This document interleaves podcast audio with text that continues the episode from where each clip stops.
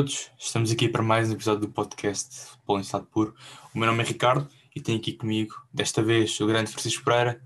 Francisco, tudo bem contigo? Olá a todos, né? E obrigado mais uma vez pelo convite. Infelizmente o Júlio Tomás não está cá, mas estou cá eu para substituí-lo e vai correr tudo bem.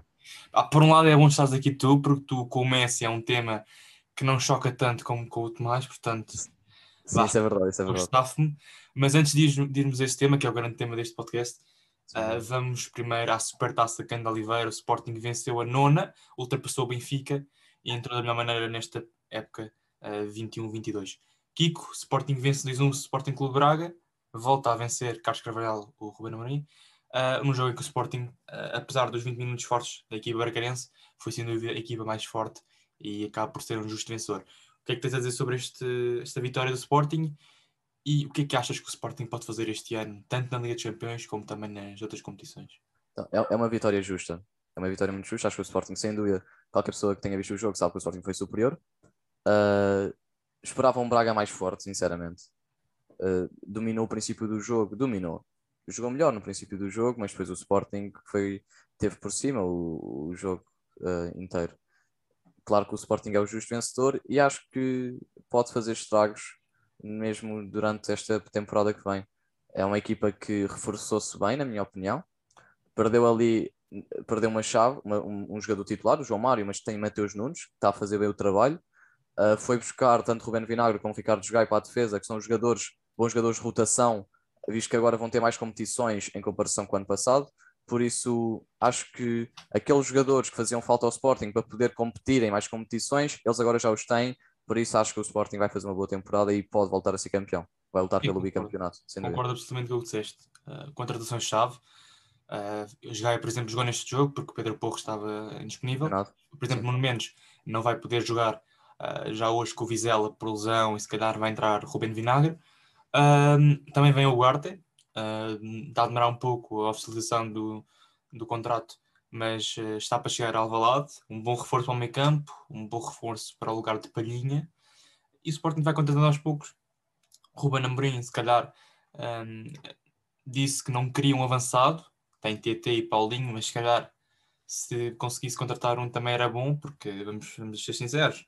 É verdade que Paulinho e TT são bons, mas se calhar se o Sporting fosse buscar um avançado como o Slimani, eu sei que já não se fazem todos os dias, mas o Sporting ficava super, super ainda mais forte. Uh, mas cá está, um jogo, como tu bem disseste, o Braga a entrar mais forte, a conseguir criar mais oportunidades de gol, consegue chegar ao gol por Fernando Sérgio, só que quando se esperava que o Braga pudesse controlar o jogo, assumir o jogo, foi o contrário, o Sporting pegou no jogo e o Braga mais, não fez mais nada, basicamente. É verdade que o Braga estava sem algum jogador-chave, um, Lembro-me agora de Castro, uh, Yuri Medeiros, entre outros jogadores, mas pedia-se muito mais a uma equipa como o Braga, porque tem muitos bons jogadores. E eu, pergunto-me: se o Braga jogar assim o resto da temporada, onde é que o Braga irá ficar? Porque acho que avançados como Abel Ruiz e Mário Gonzalez, é verdade que são bons, mas acho que são muito curtos para o Braga. Acho que estavam um avançado melhor, mas uh, a época é longa, muito pode acontecer e o Braga começa da pior maneira, ao contrário do Sporting que vai para uma temporada difícil, complicada, com muitos jogos, mas que a jogar assim pode aspirar coisas muito, muito grandes. Uh, só te referir uma situação. O, não sei se sabes, mas o Ricardo Horta, o capitão do Braga, ele teve para sair uh, supostamente porque o Braga recebeu uma, uma, proposta de 18 milhões do Atlanta United, uh, mas o capitão não quis sair. Eu não sei se tu viste na, nas redes sociais do Braga o vídeo sobre o Ricardo Horta, em que não sei se conhece aquele mítico vídeo do Lobo do Wall Street, o, o, o homem dizer que não, que não vai lá. Sim, sim, sim, sim, sim, sim. Fizeram isso, só que meteram a cara do Ricardo Horta e, e as pessoas que estavam atrás eram os jogadores do Braga. Está muito engraçado. O Braga, por acaso, em termos de comunicação, é dos melhores em Portugal. Uh, mas agora o que também importa é jogar bem futebol. E neste momento, Ainda me lembro, o próprio vídeo de quando se, oficial, se oficializou o Gaetano também estava bacana.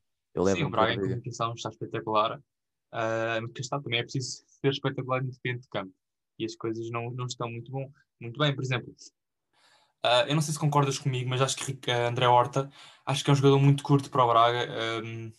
Acho que foi uma promessa, é verdade, mas acho que não correspondeu com expectativas e acho que muito curto para titular do Braga. Não sei se concordas com esta afirmação. Concordo, concordo. O André Horta no Benfica, na altura do Rio Vitória, no primeiro ano, não, não digo que foi um jogador-chave, mas era um bom jogador, entrava bem. Acho que não chegou a ser titular na equipa do Benfica. Lembro-me daquele golo contra o Tondela, que foi um golo importante. E foi um jogador. Pronto, não foi um jogador-chave, mas foi um jogador importante para o Benfica. Esperava-se mais dele. Claro, depois houve aquela confusão entre André Horta e Rui Vitória. Acabou por sair. E no Braga, desde então, que André Horta não tem feito muito. Tem sido. É aquele jogador que, pronto, está lá. Não, ah, mas acho que não é jogador para ser titular no Braga, é a minha opinião. Sim, também concordo. Acho que nos iludiu um pouco estas últimas duas épocas no Braga. Mas esperemos que seja uma época bem melhor para o jogador português, porque qualidade ele tem, não está a demonstrá-lo. Uh, vamos aqui mudar o assunto, mas fiquemos em Portugal, porque está aí a primeira jornada da, da Liga Buin, não é a Liga Nós agora, é um nome ainda mais estranho, mas é, tem, tem que ser, é quem paga. Um, e o Sporting joga hoje, como já dissemos, frente ao Vizela, a começar frente a uma equipa que acabou de subir divisão e que surpreendeu tudo e todos com o seu futebol, o época passada treinado por Álvaro Pacheco. O Aroca joga com o Estoril, Moreirense com o Benfica, Marítimo Braga, Tondela Santa Clara, Vitória Sport Clube Portimonense, Porto Belenenses, SAD, Passos Ferreira, Famalicão e Gil Vicente Boa Vista. Kiko, entrando aqui um pouco no, no tema dos três grandes, porque não temos tempo para tudo, um, o Porto e o Sporting jogam em casa, o Porto com o Belenenses, SAD, Sporting com o Vizela, já o Benfica vai a Moreira de Cónicos, o que é que achas destes três grandes? Como é que achas que vai ser esta época para eles? O que tens ali sobre o plantel? Diz-nos. Uh, eu acho que vai ser um dos campeonatos mais renidos dos últimos anos. É o que, e é o que eu quero, acho que é o que os portugueses também querem.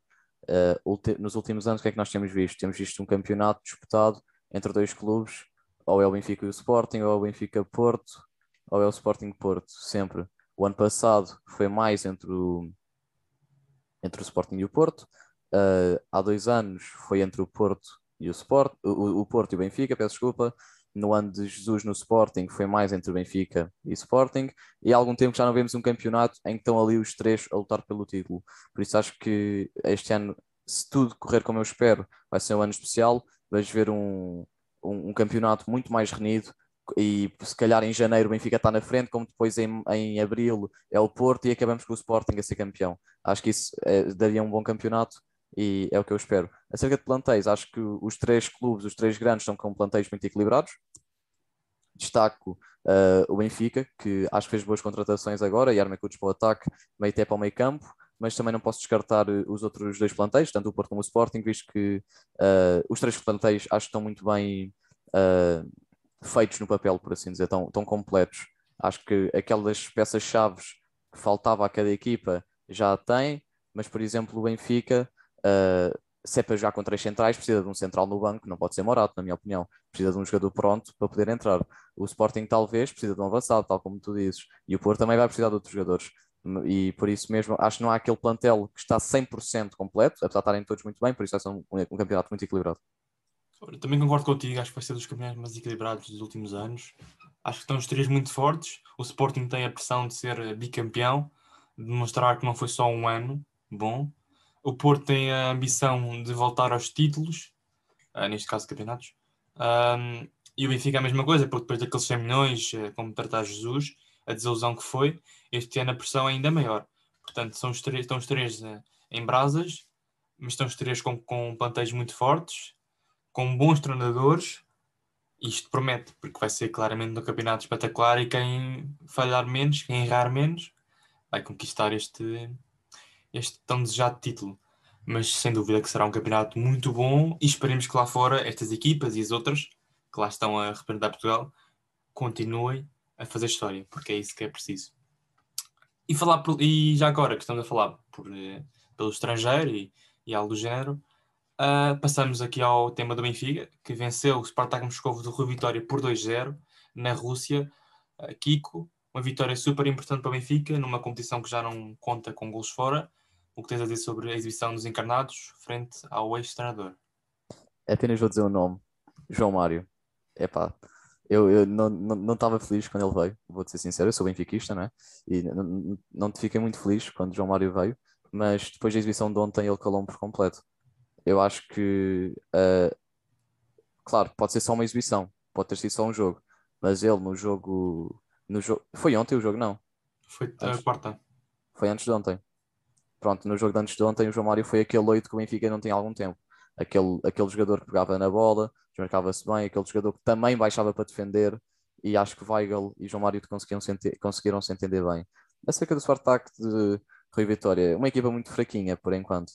Não vi ali muito trabalho, uma equipa que uh, talvez no contra-ataque era um pouco mais forte, mas mesmo assim não... o perigo que fez à baliza do Benfica foi na primeira meia hora de jogo e não foi muito. O Benfica teve uma boa primeira parte, mas ainda teve uma segunda parte melhor. Ah, e para não falar do, do voleibol que chegou na área do Spartak. Mas pronto, isso já, já, já é outra coisa, já, já é por culpa do árbitro, não é? Mas pronto. Foi um bom jogo, estou feliz pela exibição do Benfica e acho que promete. Concordo contigo, acho que João Mário superou as expectativas.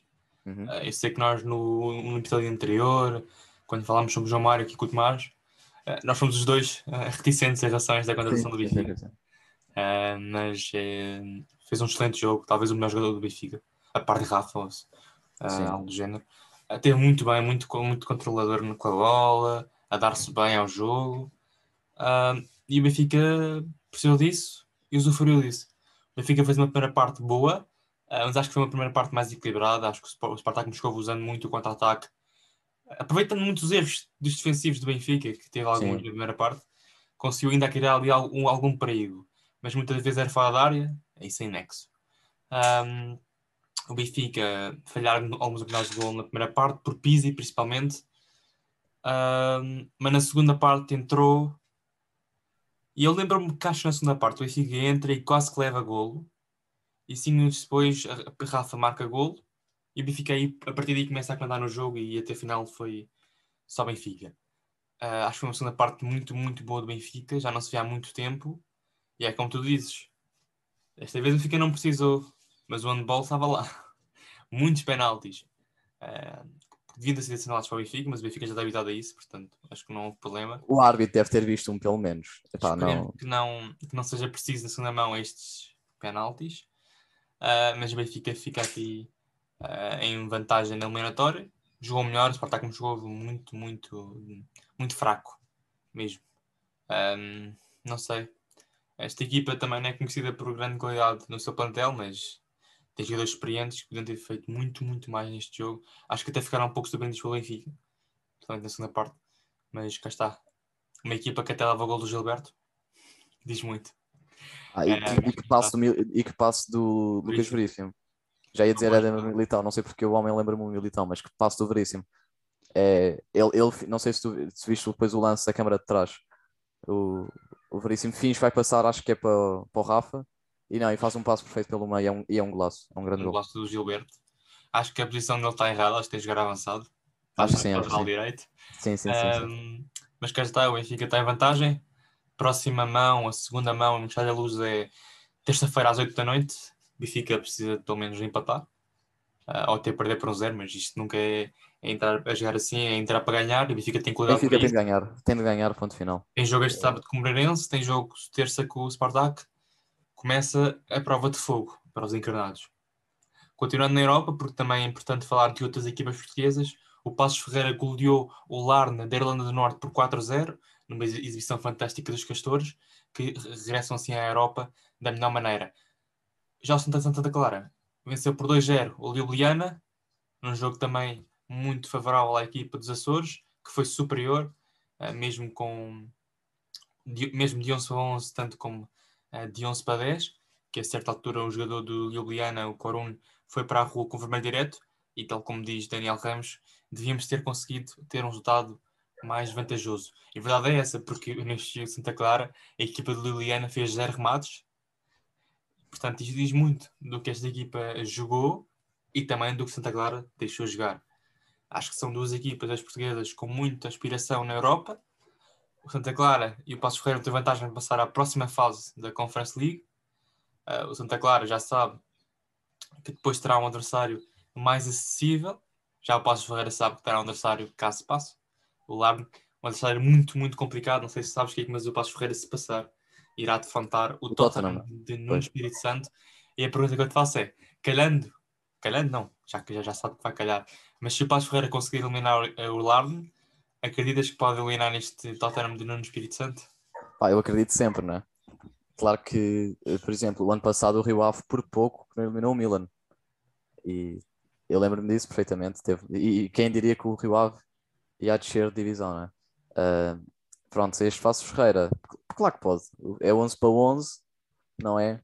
Só que também existe aquele fator que acho que a Conference League, tendo um Tottenham, uma equipa de Champions, uma equipa que há três anos atrás estava na final da Champions, estando um Tottenham na Conference League, sem dúvida que vai dar mais visualização à taça. E por isso acho que não sei se vai ser 12 para 11 o jogo, de modo a que o Tottenham consiga classificar-se. Isso é o que eu tenho medo. Acho que será com certeza dois grandes jogos, as duas mãos, tanto da Mata Real como no estádio do, do Tottenham. Um, mas uh, vai prometer muito, porque o Passos Ferreira está forte, tem jogadores de qualidade, tem um treinador bom. O Tottenham vem de um novo treinador, novas ideias. Kane, vamos ver. É uma incógnita, Kane. Uh, mas cá está, vai ser um, dois jogos que prometem, mas antes falta a segunda mão.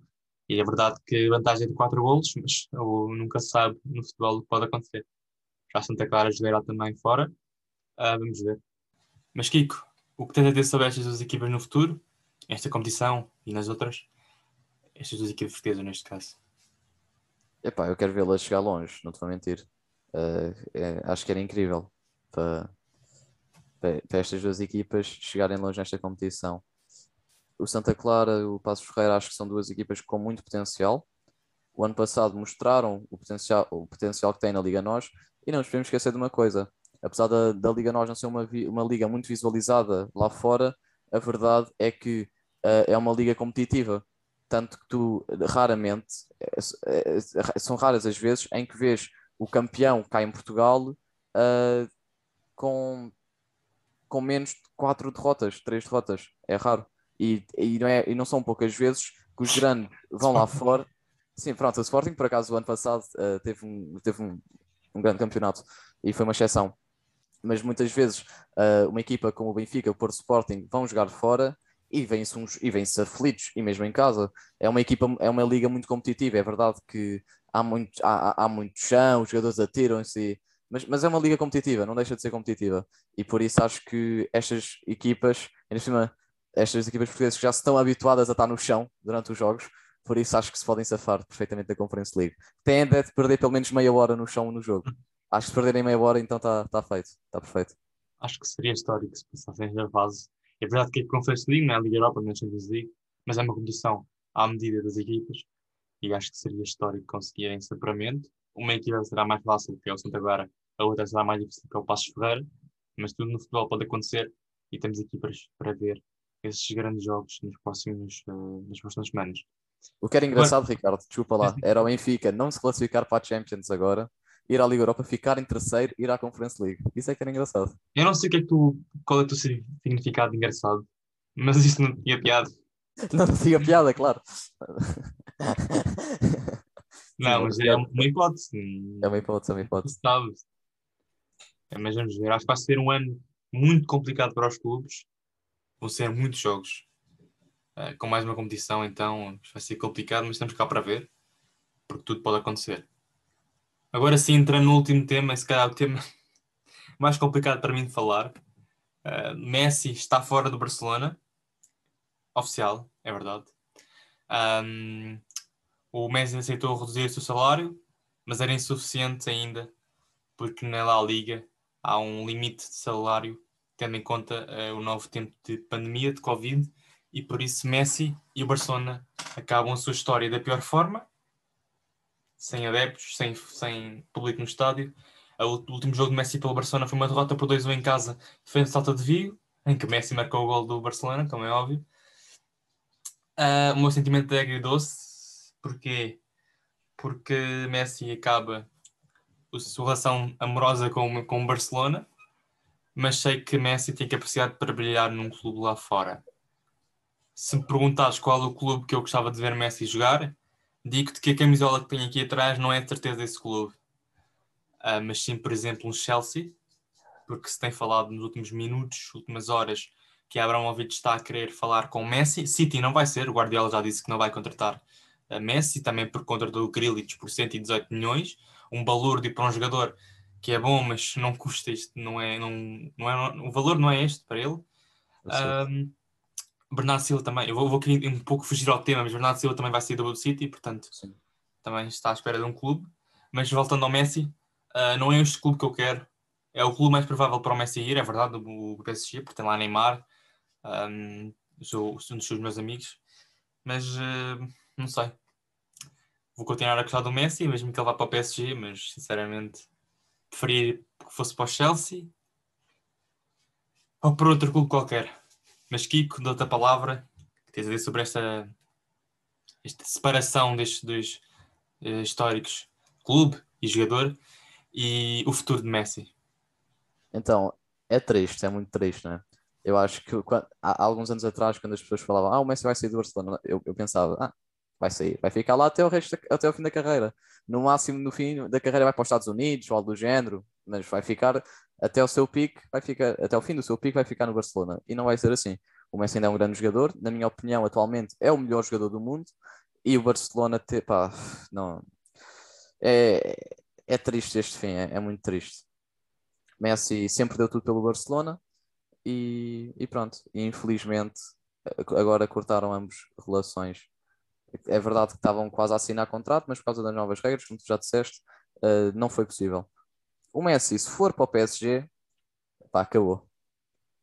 Uma equipa com Messi, Mbappé, Neymar, na defesa Marquinhos, Sérgio Ramos, agora com Hakimi, Dona Roma Baliza, na esquerda Bernat, Di Maria, Wijnaldum. tem Wijnaldum também, que veio. É uma grande equipa. E acho que era ganhava tudo na França, claro, em França, e depois era sem dúvida o maior candidato à, à Champions. O que eu também gostava, que eu não vejo acontecer, era um, era um Messi na Juventus, a trabalhar com Ronaldo, adorava. Adorava ver os dois a trabalhar juntos. É verdade que quando, quando uma equipa tem Ronaldo ou quando uma equipa tem Messi, jogam para, ou para o Ronaldo ou para o Messi, mas acho que se Ronaldo e Messi aprendessem a jogar um a jogar com o outro, então ia ser indestrutíveis. E eu adorava vê-los juntos. Agora é esperar para ver. E, mas tal como tu disseste, um, um Messi na Premier League também era engraçado. Seja num Chelsea, num City, acho que já não vai ser possível, mas num Chelsea era muito, era muito engraçado. Só, mas para isso não podem ir buscar o Lukaku agora, que, que é um Sim, dos últimos melhores. É assim, a Juventus digo-te que não, não vai acontecer. A Juventus teve o, a Juventus para contratar Ronaldo foi o que foi, teve que pedir dinheiro à Ford ou o que é foi e aconteceu um escândalo qualquer. É verdade que depois ganhou dinheiro tipo passado um dia, com as camisolas e isso tudo, mas acho que nunca vai acontecer o Messi nas Juventus, neste momento, também com a cena da pandemia. É verdade que Messi pronto, está a custo zero, ou seja, não precisas de pagar as 60 e tal milhões, mesmo assim pagas algum dinheiro pelo prémio de assinatura, isso, isso pelo salário, claro. Um, tu falaste do Lukaku para o Chelsea, é verdade. Sabes que eu tenho pensado no Inter, para o Messi, uh, porque já se falou o ano passado, penso eu, uh, porque é uma boa hipótese, é verdade. Também gerido pelos chineses, penso eu, tem dinheiro. Uh, mas não sei, não se tem falado muito nos últimos tempos sobre esta possível vida de Messi para, para, para o Inter, portanto não sei se, se a hipótese neste momento. Um, uh, depois Premier League. Um, o City não vai, o Guardiola já disse que não, e, portanto não vai acontecer. O United também não estou a ver acontecer depois contra o Sancho e, e Varane e companhia. Um, e acho que é o Chelsea, né? Premier League é o Chelsea, que neste momento está mais próximo de contratar Messi, mais próximo daqueles que estão lá. A Liga Alemã não se tem falado e também devido não são muito clubes de gastar muito dinheiro para jogadores. Um, e depois também se tem falado no Benfica, não sei se vocês ouvem falar. Ah, sim, sim, sim. sim. sim o Benfica, o Porto e o Sporting estão atrás deste jogador. Um, mas não, agora a falar sério. É mais entre PSG e Chelsea e digo-te com 80% de certeza que se Messi for jogar na Europa ainda, é no PSG, porque está lá Neymar. Agora perguntas-me se eu gosto disto? Não. PSG é dinheiro, dinheiro sujo, dinheiro do petróleo. Um, é uma liga de agricultores, como eles gostam de chamar. Não gosto da liga. Acho que vai ser um descalabro total. Se perguntar se tem, vão ganhar aquilo 100% de certeza, não. Porque eu sei que no FIFA também contrato muitos bons jogadores para fazer um, um super plantel e às vezes não consigo ganhar. Também, portanto, pode acontecer. Agora, na Champions, claro que era super interessante isso acontecer. Um, acho que o PSG tinha a obrigatoriedade máxima de ganhar a Champions League, e se não ganhar seria uma vergonha. Uh, mas também acho estranho, por exemplo, uh, tenho visto, vi uma notícia, não sei se foi na marca, que dizia que o Messi, se fosse para o PSG, ia ficar com a camisola 22 e que o Neymar ia ficar com a 10. Acho muito estranho. Muito estranho. Isto. Mas pronto. Não, Sabe o que é que eu acho engraçado, Ricardo? Na altura, porque é que o Neymar saiu do Barcelona? Porque queria ficar ser... longe do Messi, que ganhava o Dor e pronto. Pronto, era a sombra do Messi. Agora o Messi se calhar vai para o PSG e vão voltar a ganhar. E quem vai ser melhor do mundo novo é o Messi.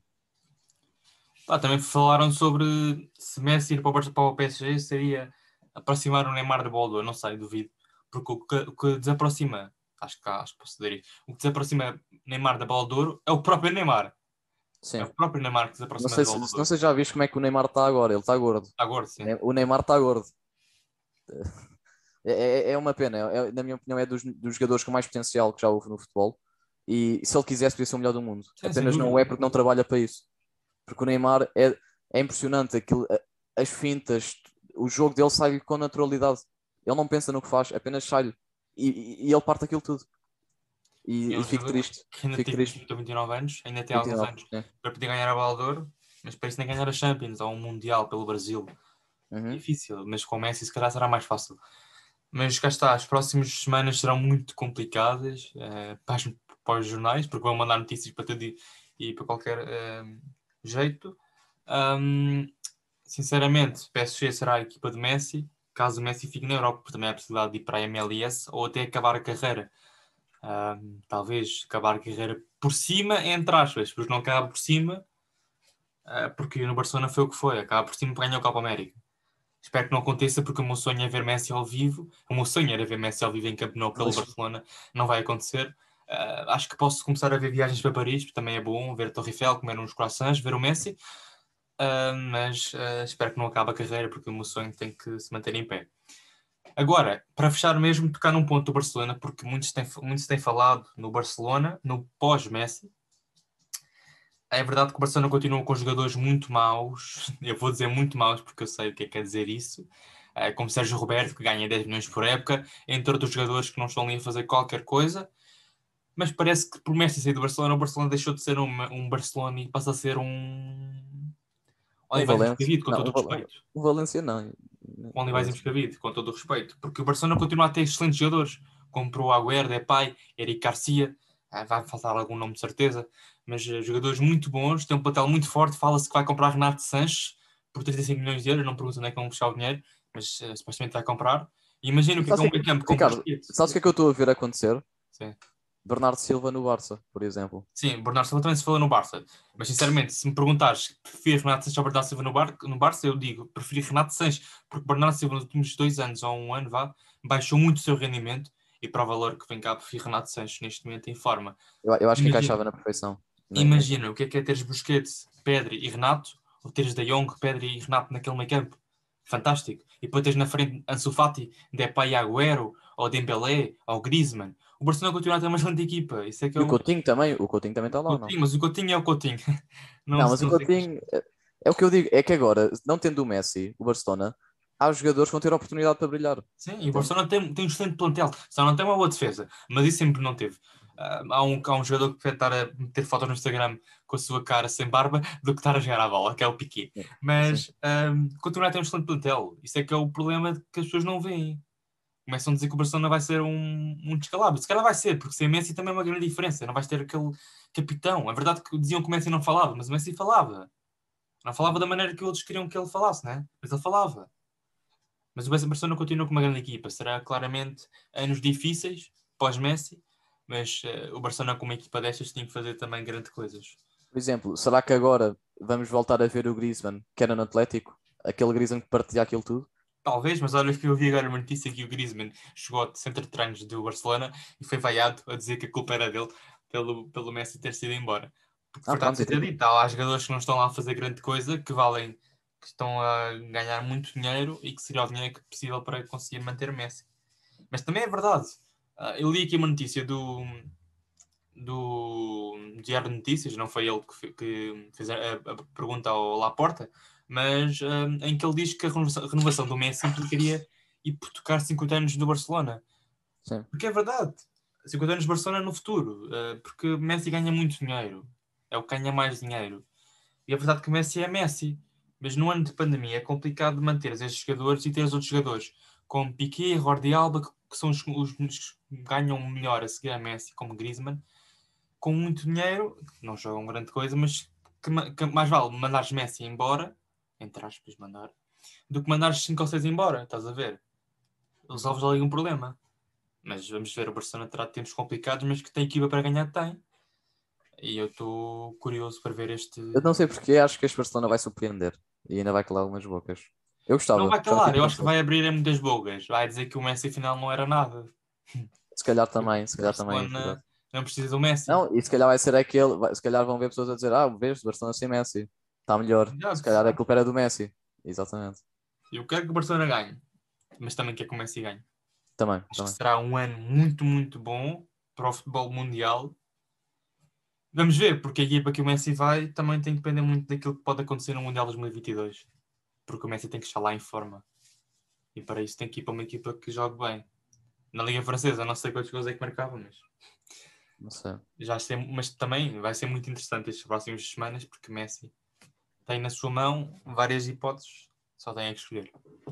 E agora, para acabar, já que estamos aqui numa nova temporada do, do podcast, Kiko, uh, aqui nos, uh, podes dizer aqui aos nossos ouvintes o que é que vamos fazer agora, um novo jogo? Então, agora vamos fazer um jogo que é, que é muito simples.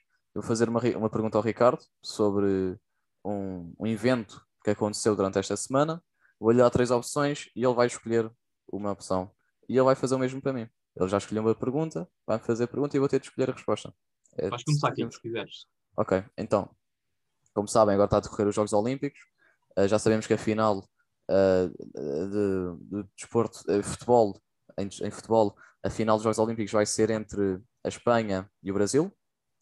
E a Espanha, para chegar à final, teve de eliminar o Japão. Eu acho que vais adivinhar isto, isto é muito fácil. E quero-te perguntar quem é que marcou o gol da vitória. Foi um zero o jogo? E quem é que marcou o gol da vitória? Ah, eu, eu, eu acho foi que sei. Mas Daniel, foi Dani Olmo, Carlos Scholler ou Asensio? Asensio. Pronto, sim, era Eu acho que tivesse metido Oyar Sabal, eu ainda sim, poderia ali ter algumas reticências. Pois, eu pensei nisso, eu pensei nisso. Sim. Pronto, a minha é mais complicado. Uh, tem a ver com portugueses, com o Passos Ferreira neste caso, porque o Passos Ferreira goleou o Larne por 4-0. Um, e eu vou-te perguntar qual dos jogadores é que visou na partida. Aí, sei lá, eu, Ricardo. eu sabia. Uh, então, Denilson, Eustáquio ou Douglas Tank? Então, eu Eustáquio é meio campo. Vou jogar pelas probabilidades. Eustáquio é meio campo, meio campo defensivo, trinco, por isso vou tirá-lo das hipóteses. O Tanque, que eu me lembro, ele não era titular na temporada passada no Passo Ferreira. Era titular, era. Era titular? Sim. Sim? com muito pensava, olha, Por acaso pensava que estava no banco. Mas pronto, mas pronto. Não, eu vou para, vou para a primeira opção. Vais? Sim. Epá, tanta coisa para depois acertares, que que fogo. A sério? Claro, Danielson. Dois golos. Hã? Muito bem. Este jogo. Está um a um então. Está um a um. Para a semana depois há mais e depois vamos ter aqui muitos mais podcasts para metermos um à frente do outro. Sim, sim, sim, sim. Desta maneira acabamos o podcast de hoje. Obrigado, Kiko, por ter estado aqui connosco e substituir Obrigado, obrigado, obrigado. E aos nossos ouvintes, obrigado por nos terem ouvido mais uma vez. Todos, um grande fim de semana e um forte abraço. Está feito.